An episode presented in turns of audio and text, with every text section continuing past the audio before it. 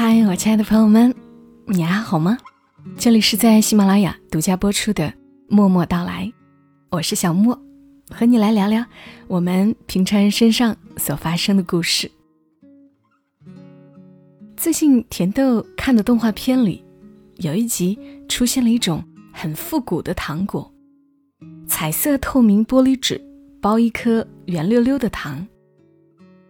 我们八零后的朋友可能有印象，因为我们小时候可能还收集过这样的糖纸，喜欢把彩色的糖纸蒙在眼睛上看风景，风景也就变了色。但甜豆没有吃过，很容易就被吸引了。他好几次和我说：“妈妈，这个糖好可爱呀，好想要啊！” 软软糯糯的声音，哎。真是不忍拒绝。于是我在网上找了找，没有找到同类款。现在的糖要么是罐装的，要么就是小包装密封的，没有什么一颗一颗去包着的，只好分别买了糖果和彩色透明糖纸，趁他上幼儿园去了，悄悄包好。等他放学了，像变魔术一样，从兜里掏出两颗给他。小家伙看到和动画片里差不多的糖果，兴奋的不行，大眼睛亮亮的。突然就想起作者邓安庆写过的一个故事，一直印象很深刻。今天来读给你们听一听。故事的名字叫《山中的糖果》。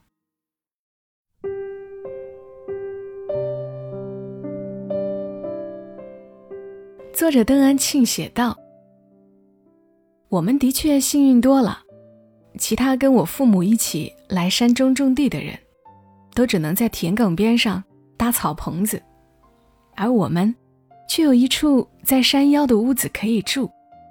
那屋子气派，青砖垒砌，木门厚实，屋顶天花板衬以黄杨木板，外盖黑瓦。”原来是作为山下村落的幼儿园，现在孩子都去城里读书，这里就被我家给租了下来。一到暑假，父亲就会离开山中，骑自行车带母亲走十几里的山路到长江边的码头镇，然后坐轮渡到长江对面的武学老家来接我过去。家里五亩地，山中十五亩地。父亲跟母亲总是这样来来回回的跑，我很喜欢跟着他们过去的。轮船像牛一样，嗡一声长鸣，一点点离开码头。船尾浑浊的江水翻涌，江鸥在船舱上空追逐，风把母亲头上缠的头巾都给吹飞了。我坐在船头的轮胎上摊看。对岸的江南丘陵从薄薄的雾气中逐渐清晰起来，远远的，连采砂船、砖窑、烟囱都看得真切。船一到码头镇，我总有些怅然。半个小时的横渡时间，我总嫌太短。一去山中便是半个月，简直不知道怎么打发。清早醒来，父母亲都不在屋里。趁着天凉，他们扛着锄头去山上的梯田干活，而我负责做早饭。灶台安放在屋子边上灌溉用的水房里。父亲每次买的都是最糟的黄米，吃起来木渣渣的，有时候还生虫子。我抗议了几回。母亲又拿麦子去山下的粮食站换了好米来。米被母亲倒在缸里时，父亲摇头说：“你太宠着他了。”他说的不单指这一件事情。怕我在屋子里待着无聊，母亲带我去地里，又怕我晒着，袖筒、草帽都给了我。自己在夏日毒辣的阳光下除草，而我尽管躲在沙树树荫下，脸和手也还是晒得疼。母亲又放下锄头，去山下的泉眼处给我灌满一瓶水，让我拿在手中。从地里回来，我就中暑了，头晕呕吐，脸色发白。父亲说了母亲一顿，背着我去山下的诊所打针。从此以后，我只能自己一个人待在屋子里，看《三国演义》《楚留香传奇》，和平山冷艳。到了饭点，就去屋子边上的菜园，看有什么菜可以摘的。敦实的南瓜，左一处右一处，可以熬南瓜粥。南瓜秧上那一点嫩，合着朝天椒，可以炒上一盘的。饭做完了，父母亲吃完又去了地里。坐在屋里，我的面前是一整块干干净净、纯纯粹粹的时间。它庞大的像一只大狗熊，一屁股坐在我身上不挪窝，直到父母亲再一次回来。带来的书我都看完了，看完了一遍，又看完了一遍。我没有其他的书可以看了。屋子下面是一所小学，到了暑假时，那里也是空荡荡的。光溜溜的旗杆上，只有升降旗子用的绳子，徒劳的一次又一次的飞起来。那些草蚊子从外面的草丛中乌泱泱压进来，非得在你身上撵一遍才罢休。我只得啪啪啪一个个打过去。天一点点黑下来，屋子前面的群山只剩下柔和的轮廓，而父母还不回来。明月升起，月光在屋前的水泥地上倾洒，山风呼呼，茅草沙沙，山间的野鸟扑棱棱的，忽然嘎的一声叫，我赶紧捂起耳朵。屋子里。静得只剩下自己的心跳和呼吸。咚，咚，咚，咚。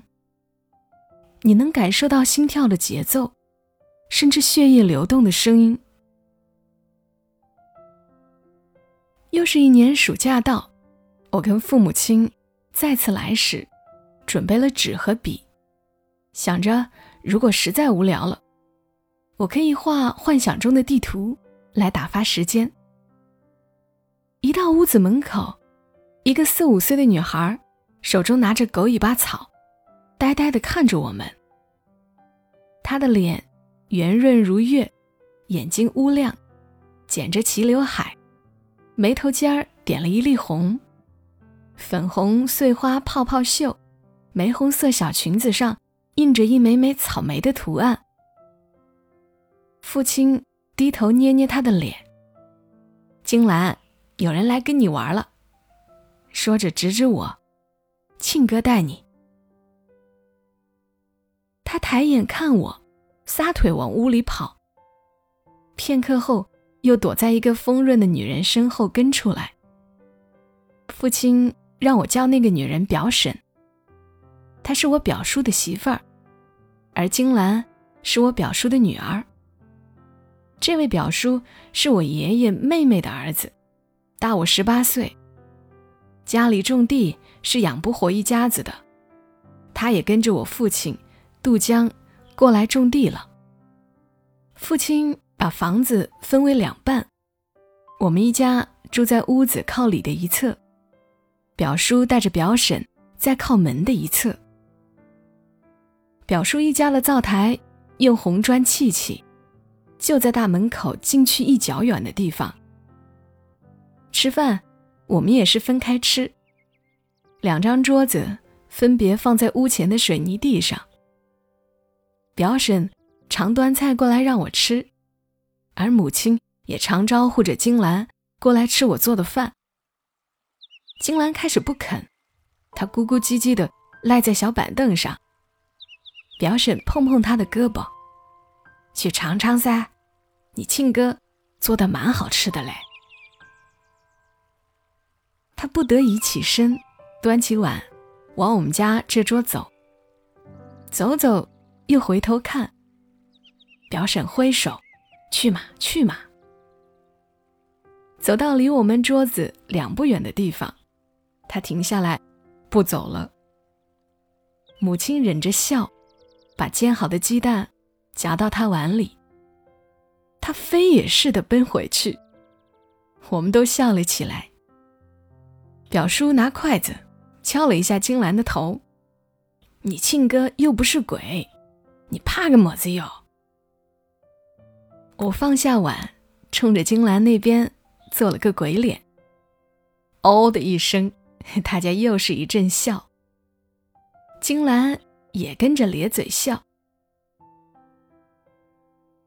父母亲、表叔、表婶都去地里后，屋子里只剩下我和金兰两个人。我趴在竹床上，摊开白纸，准备好铅笔、圆珠笔，开始画我幻想中的地图：海岛、山脉、河流、矿产、城市、铁路。公路，金兰开始蹲在门口看蚂蚁搬米粒，静静的不说话。我画一画，转头看他，像是心有灵犀似的，他也转头看我。我又低头画起来，而他继续看他的蚂蚁。有时候，屋前的水泥地上响起跺脚的声音。探头看去，他正在驱赶前来偷食麦子的麻雀。嚯嚯嚯！他的小手扬起又落下。麻雀跳到一株毛白杨上，他仰头做着追打的姿势。不知道从哪里，他找了一截粉笔，可能是以前幼儿园老师留下来的吧。他在水泥地面上。画好了跳房子的方格，找来一片碎瓦，自己扔到格子里，自己跳。跳了几下，蹲下捡起瓦片，又继续跳下去。有一次，他主动过来叫我，站在离我一米远的地方，两只肉肉的小手绞着。庆哥，我扭头看他，他看起来。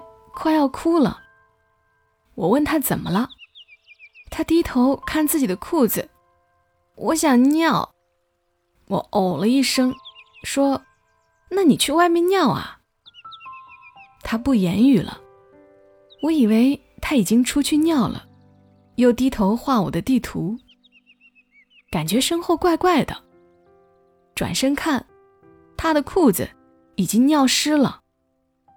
我跳了起来，问他：“你为么子不去尿啊？”他两珠饱满的眼泪从眼眶蹦出。我解不开裤子，说着，嘴瘪下去，哭声响亮。他的哭简直是个法宝，我真是奈何不了他。我们的厕所十分简易。就在屋子后面蓄水池边上挖了个洞，洞口搁上两块杉木板，为防止走光，在洞口的四周围上了草棚。我去哪儿，金兰就跟到哪儿。我上厕所，让他别跟着，他瘪嘴要哭。我说：“好好好，你不嫌臭就在外面等着。”我在里面蹲着，他在外面蹲着。过一会儿，他细声细气地问：“庆哥，你好了没？”我说：“没。”又过一会儿，他说：“你放屁了，好臭。”我没好气儿地说：“嫌臭你回去。”他不言语了。再过一会儿，他又问：“庆哥，好了没？”我不理他，他连叫了几声。我都不理会。我耳边响起他响亮到刺耳的哭叫：“庆哥，你掉粪缸里了！”我气愤地提起裤子，打开草棚的门：“你才掉进去了呢！”他眼泪淌了一脸，看见我噎了一下，随即又欢快的笑出来。我的地图大业也被他打乱了。我伸出去拿铅笔，准备把铁路线给画出来。还有几处需要添加山脉的标志，谁知找不着。起身左看看，右瞅瞅，转到门口，他正抱着我的《三国演义》，用铅笔在乱画。我一把把笔夺过来：“你干什么呀？”我说：“找不到嘞。”他仰头瞪着眼睛看我，嘴开始又瘪起来。我扭头故意不去理会，为了怕他再捣乱，我把小桌子连带纸笔都搬到了水房的水泥平顶上。为了抗旱，水泥管道从山顶通往山谷，水房就建在管道上面。要上到那水房顶上，需要足够高的个子。他在水房下面哭，我在水房顶上画地图。山风清冽，梯田上有零零星星的人在活动。山下的湖泊闪着金光，湖边马路上的大卡车轰隆隆的开过。芒草在脚底下浩浩荡荡，天空漂浮着大朵大朵白云，我觉得自己轻盈的快要飞起来。哭声，却不再听见了。往下看，金兰也不见了，喊她的名字也没有人回应。我心想：糟了，赶紧从水房顶上下来，一边叫她，一边搜看。进门看，我松了一口气。她躺在我的竹床上，睡觉了，眼泪在脸上。都被吹干了，小肉手还捏着我的圆珠笔。他也会帮忙的。我做饭，灶台里烧着火，油呲啦啦的在锅里热着，我让他躲开，免得被溅到了。他退后了一点儿，眼睛紧瞅着灶腔，火一有减弱的势头，他就立马往里塞柴火。菜炒好了，他又赶紧去拿盘子递给我。我拿着母亲攒下来的破布条，红红绿绿的，扎起了布人。他在边上给我递布条，缠上了白布条，用铅笔勾勒出眉眼、鼻子、嘴巴，一个布人就完成了。我连扎了两个，想象。他们是我想象中国度里的人物，在屋前水泥地上，我拿一个布人，金兰拿另一个。我给他讲，这个布人是个大人物，干了很多很多大事情。他认真的点头，把布人护在自己的心口。我带他去山下的小学里玩，他把布人放在花坛上，自己爬了上去。去摘了一朵野蔷薇，戴在布人的头上。他拿着布人，吃饭时拿着，睡觉时也拿着。表婶给他洗澡，让他把布人放一边儿，他就是不肯，光着身子跑开。表婶来追，他便躲。见我在水房那边洗碗，他搂着布人躲在我的身后。表婶倒不追了。站在水房门口笑，我也笑得不行。他却瞪着眼睛，脸绷得紧紧的。有时候我也带着他去山下转，他一手抱着布人，一手牵着我的手。我沿着马路走，村庄里的狗见到我们此起彼伏的吠叫，我都能感觉他的小手在冒汗。我问他。怕不怕狗？他仰头看我，摇摇头。一只好客的小狗奔过来，尾巴摇摆。我说：“你去摸摸它，它不咬人的。”我喔喔两声，小狗靠过来，我弯身去抚摸狗身，小狗用舌头舔我的手，你摸摸看嘛，不咬人的。他看看我，又看看小狗，牵我的那只手伸了过去，碰了狗头一下，立马又缩了回来。我们又继续往前走，粮食站、理发店、包子铺、修车铺，一路走，我一路说：“这是裁缝铺哦，做衣服的地方；那是油坊，卖棉油的地方。”我说一个，他跟着重复：“这是裁缝铺哦，这是油坊哦。”重复完，他就笑。那只小狗跟着我们，它也不怕了。小狗要是落后了，它会转头看，来呀，来呀。小狗欢腾地跟上我们，我们又继续向前走。促使我们经常下山的，是因为《新白娘子传奇》的热播。天天到了下午四点，我就急急牵着金兰的手，沿着山路下去，再沿着马路走十分钟。到了一家的窗口，那家是沿着山坡建的。我跟金兰坐在斜起的山路上，就能看到那家房间里的电视。每每看完一集，一想到只有明天才能看接下来的一集，我们又沮丧，又充满期待。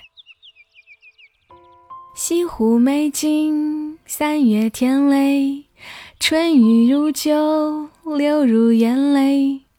走在路上，我总这么哼着，他也跟着哼着。他会问我：“法海是坏人吗？”我说：“是啊。”他又问我：“白娘子是蛇变的吗？”我说：“是啊。”他低头想了想，又说：“我不喜欢蛇，可是我喜欢白娘子。”等到法海把白娘子关到雷峰塔时，金兰放声大哭，她坐在山路上，眼泪一捧一捧冒个不停。我怎么哄也不行。那家的小孩终于发现我们的存在，砰的一下，把窗户关上，拉上窗帘。我把金兰抱起，沿着山路走。那是假的呀，白娘子没死呢。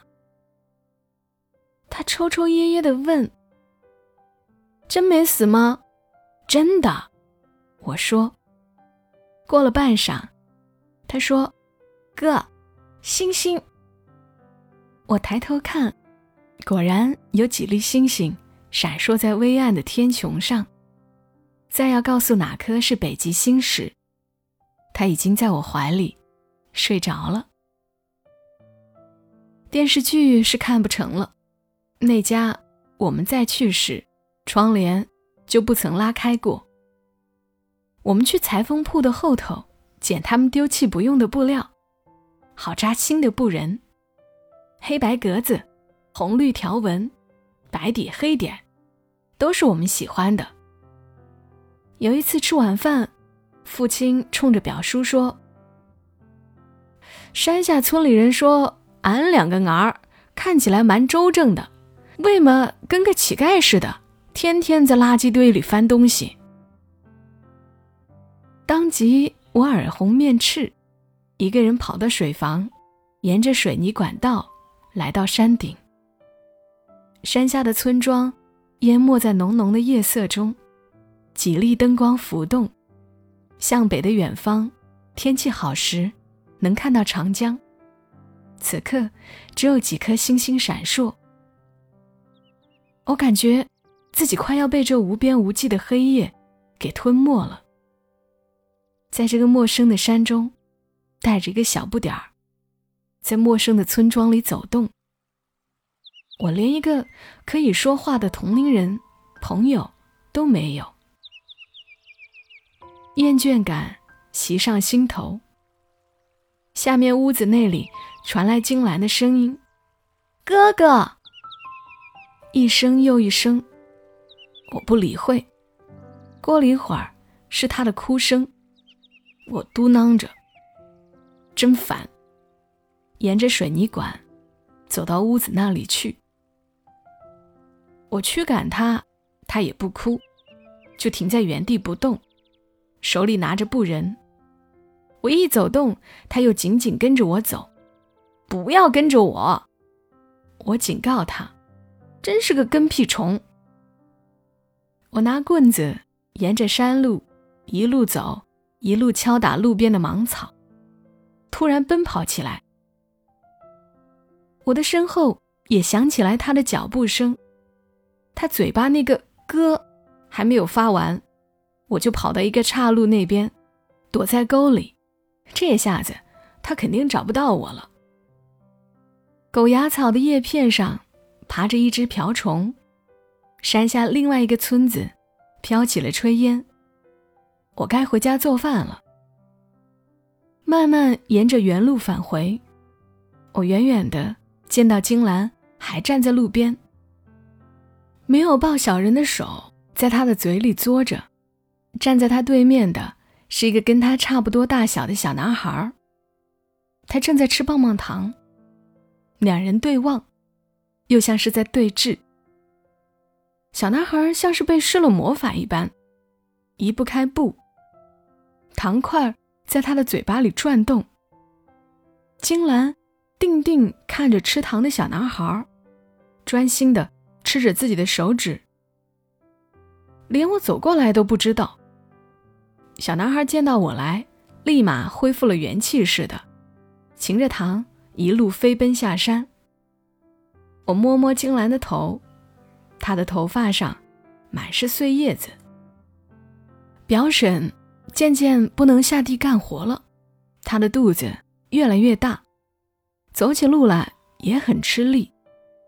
母亲碰到金兰就说：“以后可不能再淘气了，妈妈要生小弟弟，你就是个老米壳，没得人爱喽。”金兰低头靠在屋子的墙壁上，嘬着自己的手指，不说话。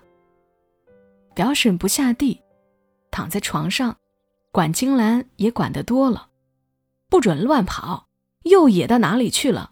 裤子搞得这么脏，鼻涕不晓得醒一醒啊！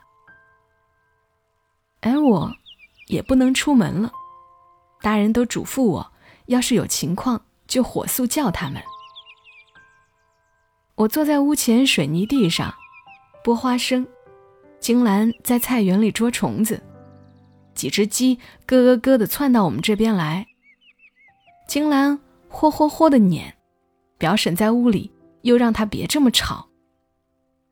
过了几天，到了深夜，表婶哼哼地叫起来，表叔叫醒我父母亲，说看样子是要生了。我和金兰坐在竹床上，看着大人们忙成一团。表叔抱着表婶，父母亲一个拿衣服，一个拿手电筒，都往山下奔去。母亲走之前跟我说：“你把妹妹看好啊。”我点头，把金兰的手捏住。有山虫振翅的声音。一粒粒清脆入耳。山下车子的鸣笛声传来，微茫的，像是一声叹息。我们静静的坐在竹床上。哥，他小小的叫了我一声。我摸了摸他的头。你妈生小弟弟去了。哥，他又叫了一声。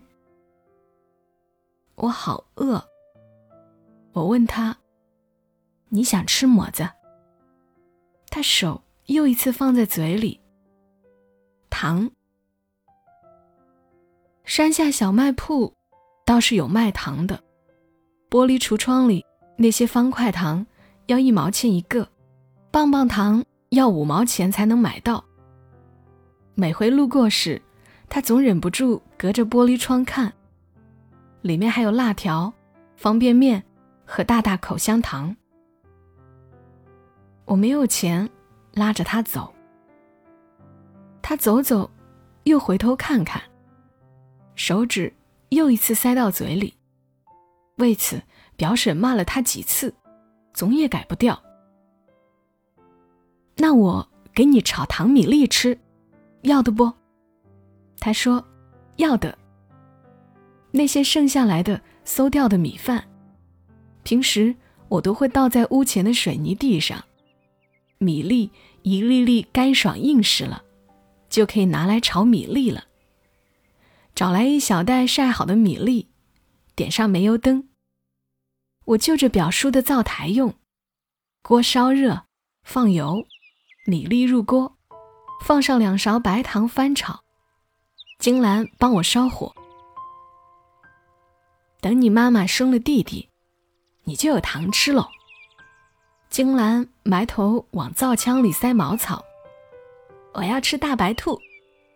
我说，有红糖吃，比大白兔好吃。他突然抬头笑起来。我喜欢有小弟弟，小弟弟。米粒他一吃总是没个够，嘴巴上吃的全是油，牙齿嚼得特带劲。我问，甜不？他说甜的呀。我说。这也是糖类，他点头又吃，甜类。马上要开学了，两家大人都收拾好行李回老家，好给我和金兰报名。轮船又一次开动，从码头镇驶离，往武学那边去。表婶抱着刚出生的小男孩，跟父母亲、表叔坐在船舱里。我沿着走廊四处乱逛。江风比我来的时候凉了很多，阴云低垂。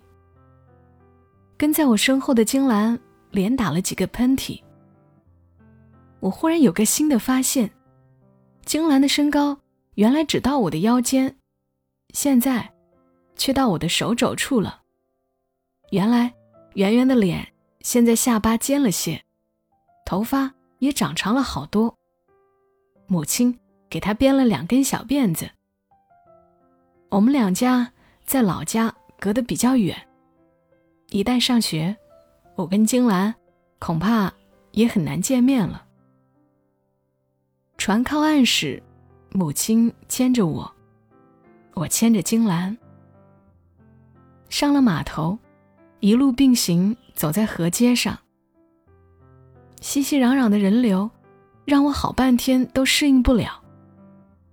路过一家店铺，我向母亲要一块钱。父亲问我要钱干什么，我不理他，拿着钱冲到店子里去。出来时，我拿着买好的糖果，塞到金兰的手中。表叔忙说：“金兰，快把糖还给哥哥，太多了。”金兰一只手。还是抱着布人，拿糖的那只手也不肯放。母亲笑了起来：“拿着吧，小孩子家家的。”走到河街的尽头，是一个岔路，我们要往左边走，表叔一家往右边走。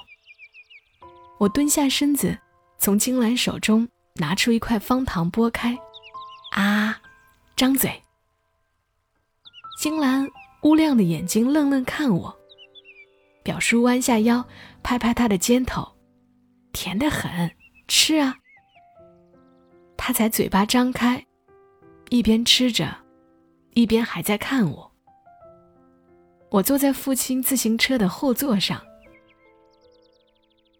再次回头看，金兰在表叔自行车的前梁上坐着。我看不到他。叮铃铃，车铃响，父亲要带我回家了。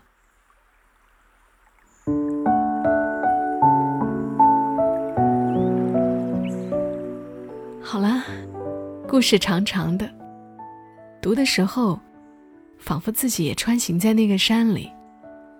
不知道是不是自己也是在山里摸爬滚打长大的孩子。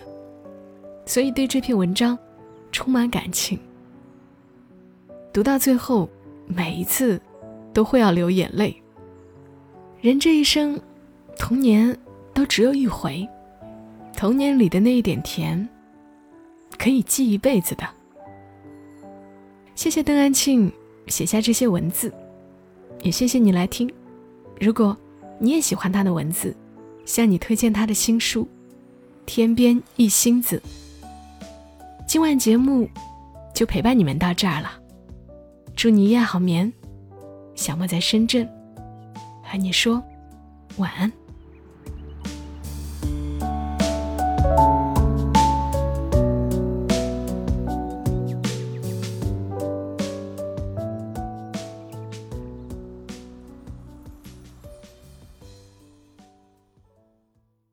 如果你喜欢这期节目，麻烦你帮忙转发到朋友圈，让更多的人听到。小莫在这儿，谢谢你。